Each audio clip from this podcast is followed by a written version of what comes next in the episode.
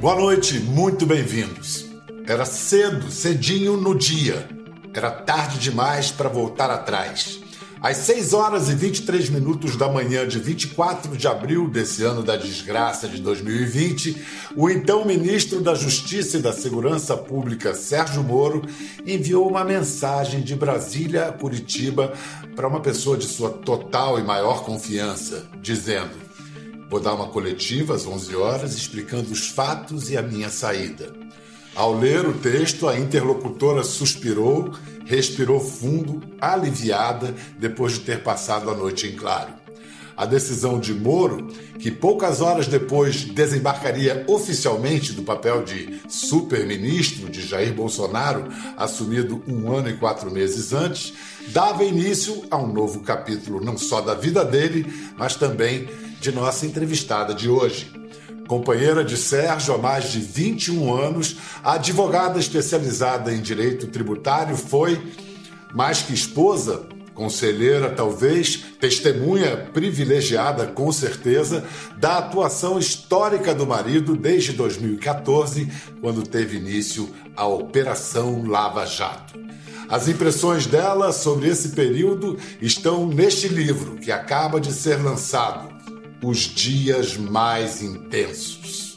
Se foram intensos para todo o país, imagina para a companheira do juiz que ousou enfrentar a sistêmica e secular corrupção brasileira. Rosângela Wolf Moro, muito obrigado pela presença. O prazer é todo meu. Obrigada por me ter aqui no programa. Mas vamos lá. É, vocês agora, além da quarentena sanitária que todos nós estamos impostos, ou, ou a que todos nós devemos é, obedecer, seguindo as regras do bom senso e da ciência, também tem a quarentena profissional do Sérgio por ter deixado o ministério. Já passou esse tempo? Quando é que, quando é que expira a quarentena profissional do, do Sérgio Moro? Sim, a quarentena jurídica, né, como, como a gente chama, do Sérgio, acabou já. Acabou no dia 24 de outubro.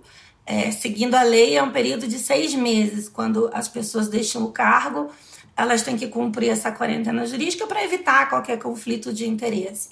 E agora eu posso dizer, a gente pode dizer que acabou.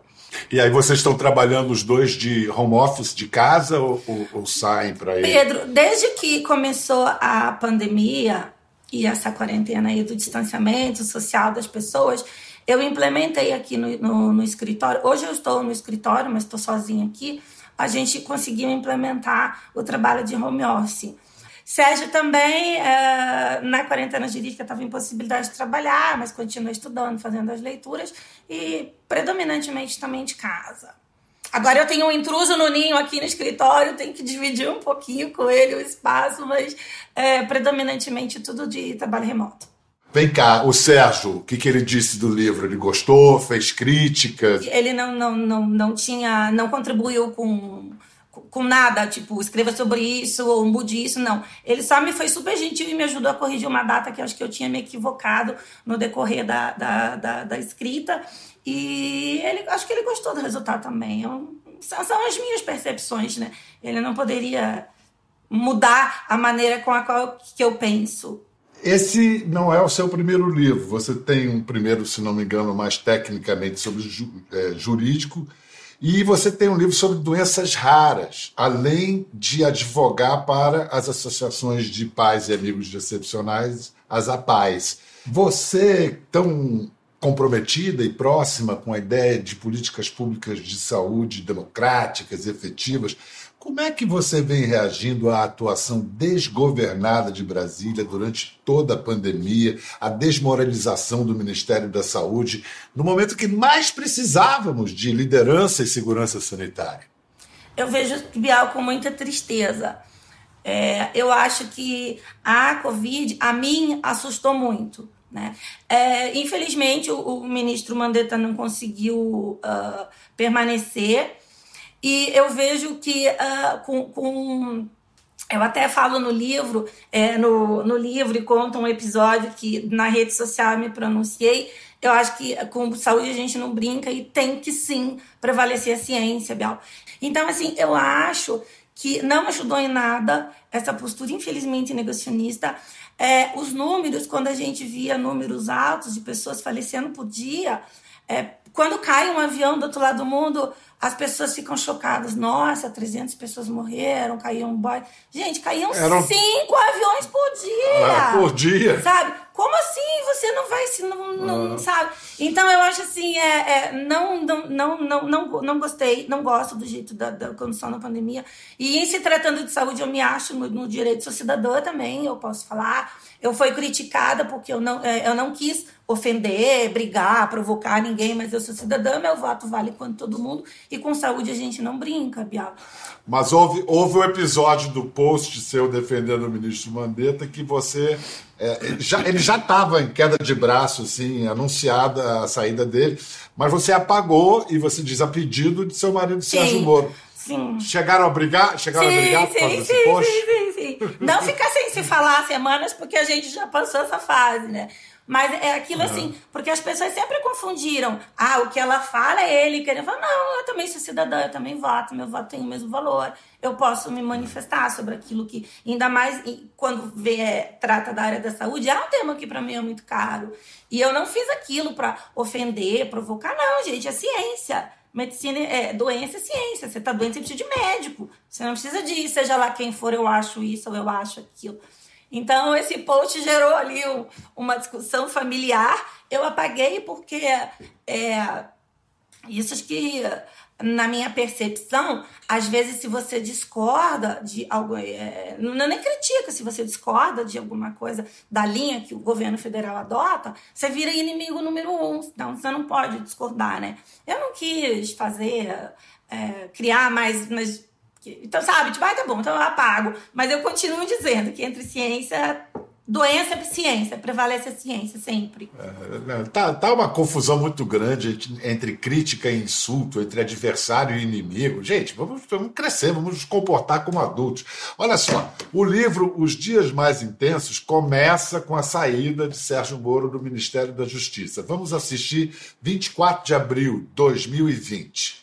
No futuro, né, eu vou começar a empacotar minhas coisas e vou providenciar aqui o meu encaminhamento da minha carta de demissão. Né? Eu, infelizmente, não tenho como persistir com o compromisso que assumi eh, sem que eu tenha condições de trabalho, sem que eu tenha condições de preservar a autonomia da Polícia Federal para realizar os seus trabalhos, ou sendo forçado a sinalizar uma concordância com uma interferência política na Polícia Federal, cujos resultados são imprevisíveis. Vou procurar né, mais adiante um emprego, não enriqueci né, no serviço público, nem como magistrado, nem como ministro. E quero dizer que, independentemente de onde eu esteja, eu sempre vou estar à disposição do país Doutora Rosângela, qual foi a sua reação nesse momento? Mesmo assim, reação física e emocional vendo essa cena ao vivo em casa? Foi tenso. tenso e intenso. Estava é, é, sentada na sala com, com os nossos filhos e vi com tristeza porque Sérgio, quando aceitou o convite para integrar o governo na condição de ministro, ele tinha um projeto muito claro ele queria e acreditava que os avanços da Operação Lava Jato pudessem ser sedimentados, né, fora das decisões do, do Poder Judiciário, mas com, é, com políticas e implementação de medidas efetivas no âmbito do Executivo. E também ele tinha a vontade de debater a fundo e mais cobrança do parlamento para que as medidas fossem de melhoria, de combate à corrupção, de anticrime organizado, para tornar o Brasil um país melhor fossem efetivamente uh, alcançadas.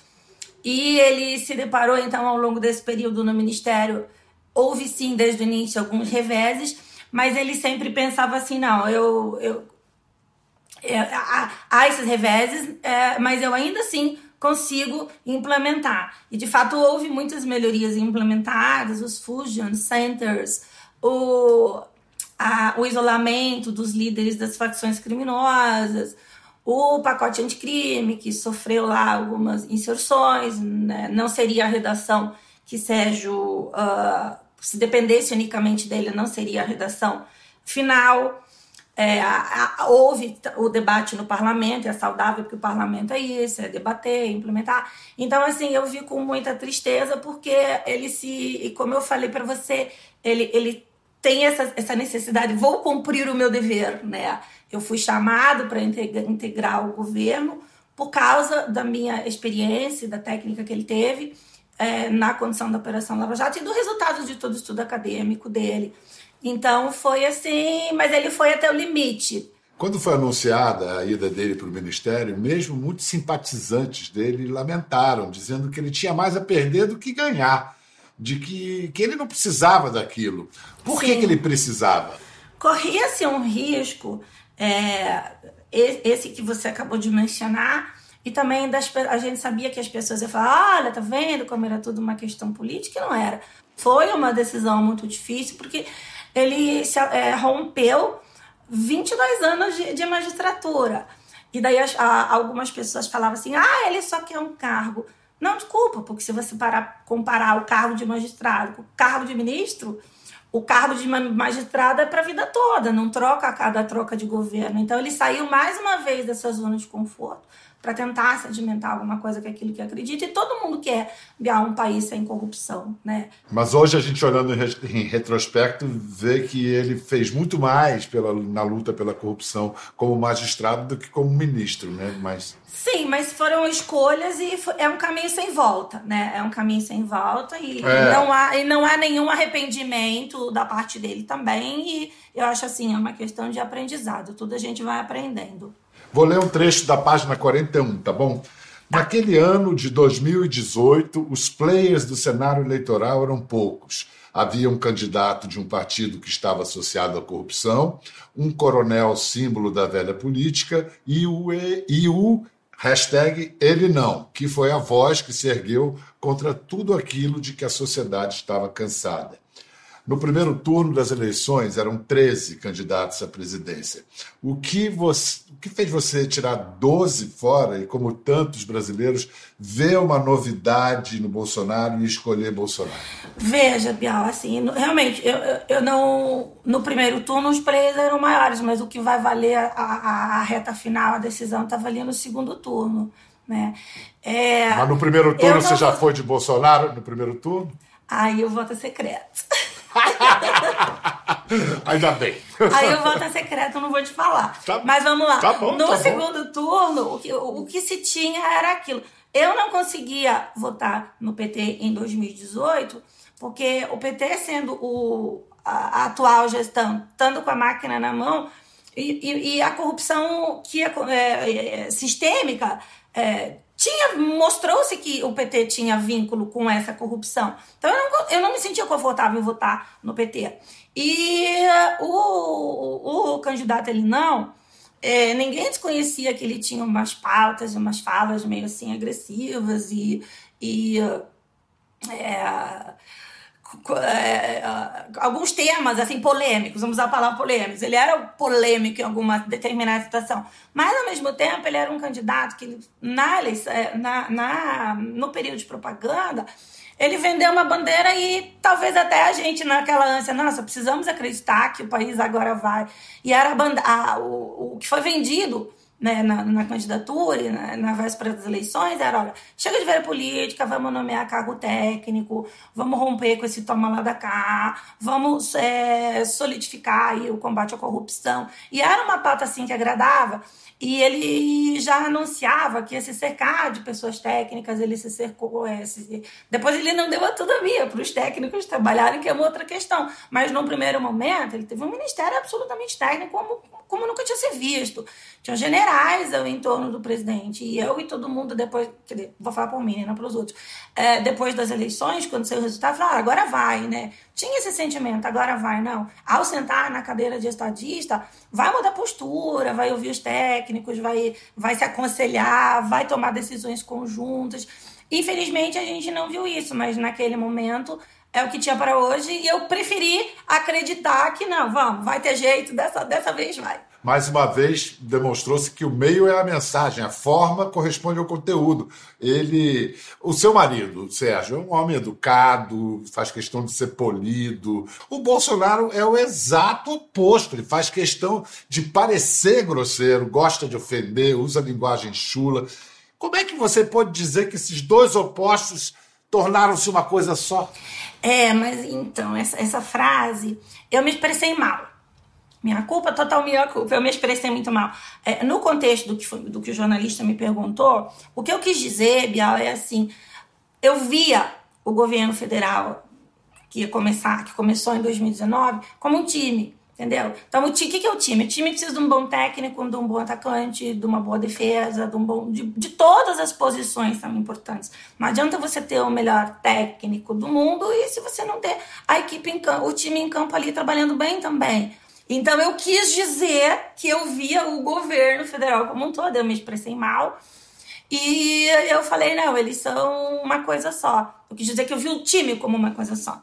É, não, eles não são uma coisa só. Eu acho que eles têm pontos de convergência em algumas coisas. É, vejo também pontos de divergência. Inclusive, por, por, por, por, essa divergência ter se sobreposto à convergência, é, obrigou Sérgio a sair do ministério. E então eu vejo que eles não, não são a mesma coisa.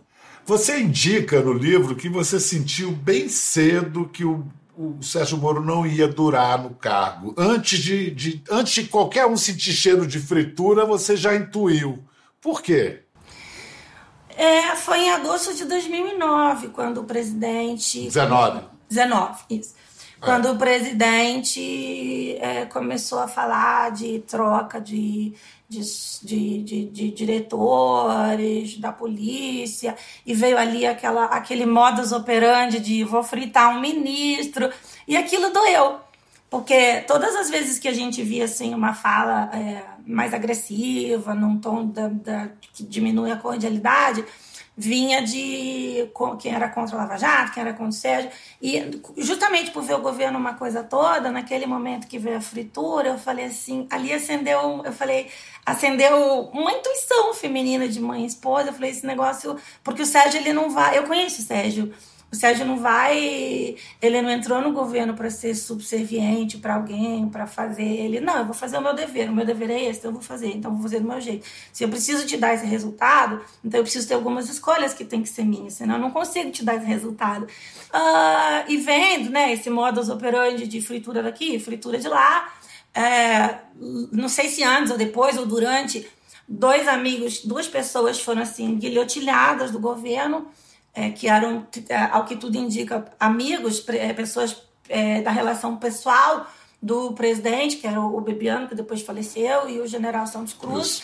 Aí, quando eu vi aquilo, eu falei: olha, se com os amigos da relação pessoal a postura foi essa, minha querida, a tua guilhotina vai chegar, é só uma questão de, de, de, Eu não tinha mais dúvida, sabe? Eu não tinha, eu não tinha mais dúvida. Mas vamos lá, no mês passado, Bolsonaro insinuou, quase que afirmou que aquela coisa meio a brinca, meio a vera, clássica, bem típica dele, que a Lava Jato não era mais necessária. É um orgulho, é uma satisfação que eu tenho dizer a essa imprensa maravilhosa nossa que eu não quero acabar com a Lava Jato. Eu acabei com a Lava Jato. Porque não tem mais corrupção no governo.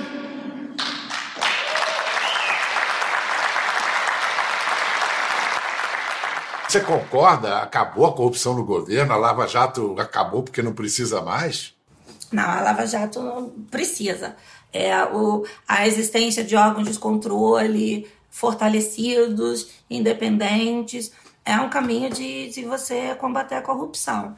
E o Brasil ainda não está, não, não, estamos longe de uh, ser um país livre de corrupção, de impunidade. Então, eu acredito que é importante, sim, a, a, a, o fortalecimento e a independência de todos os órgãos de controle. Né? São, são cargos e são funções geridas por pessoas, pessoas não são perfeitas, têm defeitos, tem aí esses atos de que ficam sujeitos aos atos de corrupção. Então, eu, eu preciso discordar. Eu acho que tem que cada vez mais, sim, fortalecer os órgãos de controle. Quando é que a atuação profissional do, do, do Sérgio começou a interferir, se é que houve esse momento, prejudicar a vida em família? A notoriedade dele começou a invadir, a, a, a transformar a rotina de vocês? É, é, veja, é, o trabalho dele não prejudica a nossa família, né? Nós tivemos sim que adaptar algumas situações, alguma rotina, e nos adaptarmos até à própria ausência dele, diminuir o, convívio, o tempo de convívio que ele tinha com a gente, em função desses trabalhos que ele exerceu. É, uh, a Lava Jato, ele teve decisões ali que repercutiram, atingiu, atingiu sim pessoas poderosas, mas Sérgio já era juiz desde muito tempo antes, desde 1996, então ele também teve alguns casos ali impactantes e de profissionais de tráfico de drogas. E eu lembro que no, no momento passado, aí a gente foi orientada a se adaptar com relação à questão da segurança, é, ter, aí a tua, a tua privacidade também sofre um pouquinho, mas depois, na época da Lava Jato, a maior dificuldade foi aprender a lidar com esse assédio. E o rosto dele é aquela expressão assim, ah, muitos amam e, muito, e muitos odeiam. Então foi difícil é, administrar esse assédio. Foi, foi, foi difícil, foi muito difícil para a família, para mim principalmente. Entre os que odeiam, quem é que bate mais forte, mais duro, a esquerda ou a direita?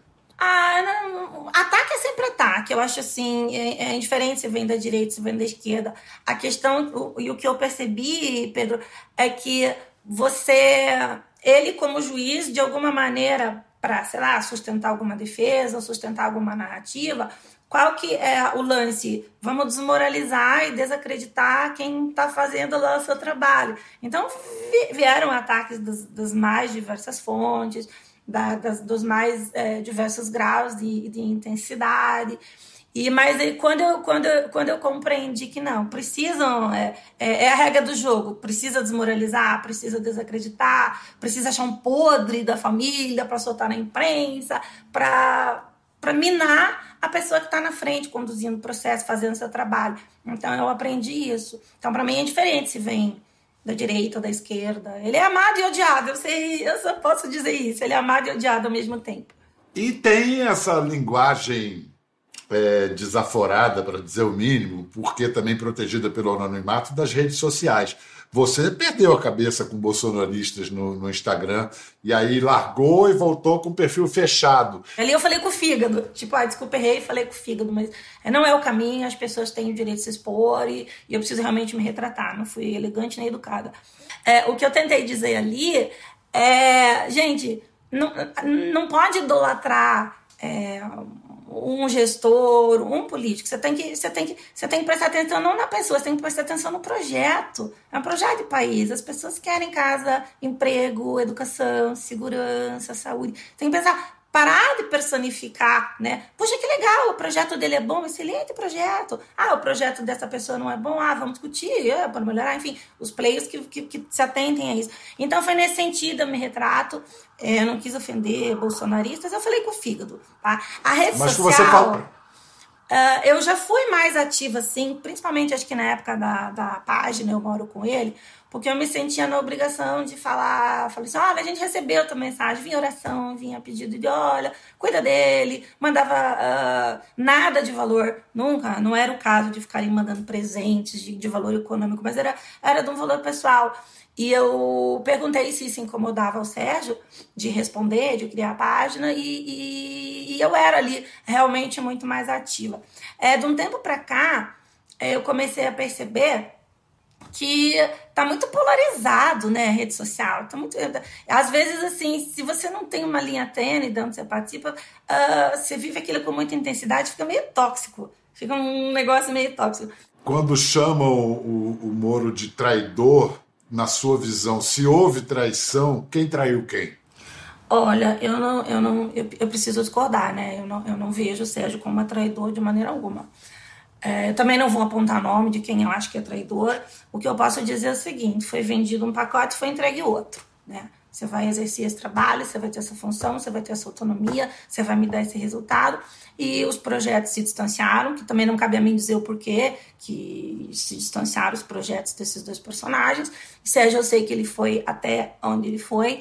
É, Sérgio não foi traidor do governo, enquanto ministro, É, eu nunca tive informação privilegiada, nem da época da Lava Jato, quem ia ser preso, quem não ia ser preso.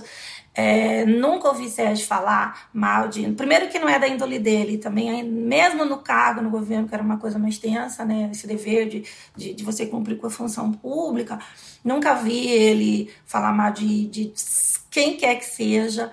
Então, é, mas eu acho assim injusto quando falar ah, ele foi traidor. Não, ele não foi. Ele foi até onde ele pôde. Quando ele viu que ele não tinha mais condições, ele saiu. Várias vezes durante a nossa conversa você falou da importância de se apostar, de se votar em gente que tem projeto, não, não em gente, mas em projetos, em ideias. Você foi eleitora do projeto do PT em 2002, do Lula, depois em 18 do Bolsonaro. Você tem alguma ideologia que você se identifique? Não, eu gosto de projetos que mostrem resultados, né? É, ah, tá, o PT teve a relação aí com o esquema de corrupção, mas o PT nunca fez nada de bom? Não, não fez, fez, fez coisa boa. É, o Bolsa, o Bolsa Família, aquele programa, tirou um monte de brasileiros de na pobreza. Aí você vai falar mal do projeto só porque é do PT. É isso, é isso que eu acho assim, Pedro. Uma coisa é uma coisa, outra coisa, né? Doutora Rosângela, queira ou não, o Sérgio Moro é sempre citado como forte candidato à presidência da República em 2022. A ideia lhe agrada numa escala de 1 a 5, sendo 1 adoro a ideia e 5 abomino a ideia, que número você marca? Olha, a gente, tem responsabilidade por aquilo que a gente fala, né? É, não pelo que as pessoas querem, porque, pelo aquilo que as pessoas se colocam. É, se colocam ele eventualmente na pesquisa, não é a pedido nosso é, se falam para ele, ah, você precisa ser presidente, não é ah, necessariamente muito de nossa. O que eu tenho a dizer é assim, é, ele acabou de sair da, dessa função pública, a gente está atravessando uma pandemia, o momento agora é 2000, tem muita coisa, a gente precisa, ele está se reinserindo na iniciativa privada, assim como qualquer família normal, os boletos no final do mês chegam, a luz, telefone, escola e toda aquela dinâmica. Então, assim, 2022 não tá no radar de ninguém. Não, não tá no radar de ninguém. Aqui em casa a gente está pensando no hoje. Olha, muito obrigado, doutora Rosângela. Eu queria que você explicasse para a gente o, o, propósito do Instituto Rosângela Moro que você lançou este ano. É, eu tive muita experiência por causa desse trabalho com as entidades, né? E mesmo sendo um instituto é, fundado por mim, é, eu não queria que fosse das mesmas pautas do, do, dos, do, das associações com as quais eu mantenho relação de prestação de serviço, para não dar conflito de interesse, né? Então, para um primeiro momento, a gente uh, encampou um projeto voltado à, à violência contra a mulher, que é um tema bem importante, que é um tema bem relevante, que os números são altíssimos, e é um, e é um projeto que a gente queria, é, é, tem o direito da vítima, mas a gente, claro, respeita e tem que, tem que defender essa vítima, mas a gente queria trabalhar com o agressor e tentar entender um pouquinho mais por que a causa da agressão e se a gente não consegue, é, nesses blocos de, de convivência, de grupos reflexivos com profissionais, é, psicólogos, terapeutas ocupacionais, psiquiatras, vamos, vamos trabalhar ali num grupo reflexivo para trabalhar também o agressor. É um projeto que ele assim veio a pandemia, a gente teve que dar uma segurada nesse projeto, mas eu tenho certeza que em breve a gente vai poder retomar. Doutora Rosângela, muito obrigado pelo seu tempo, muita sorte nesses projetos. Você, a, a, a mulher dos projetos, que tudo corra bem e que o livro venda bem. Rosângela Moura escreveu Os Dias Mais Intensos, já está disponível nas livrarias, onde você for procurar. Dá um Google que você encontra. Até a próxima. Obrigado, Rosângela. Obrigada, eu que agradeço. Foi um prazer. Muito obrigada. Quer ver mais? Entre no Globoplay. Até a próxima.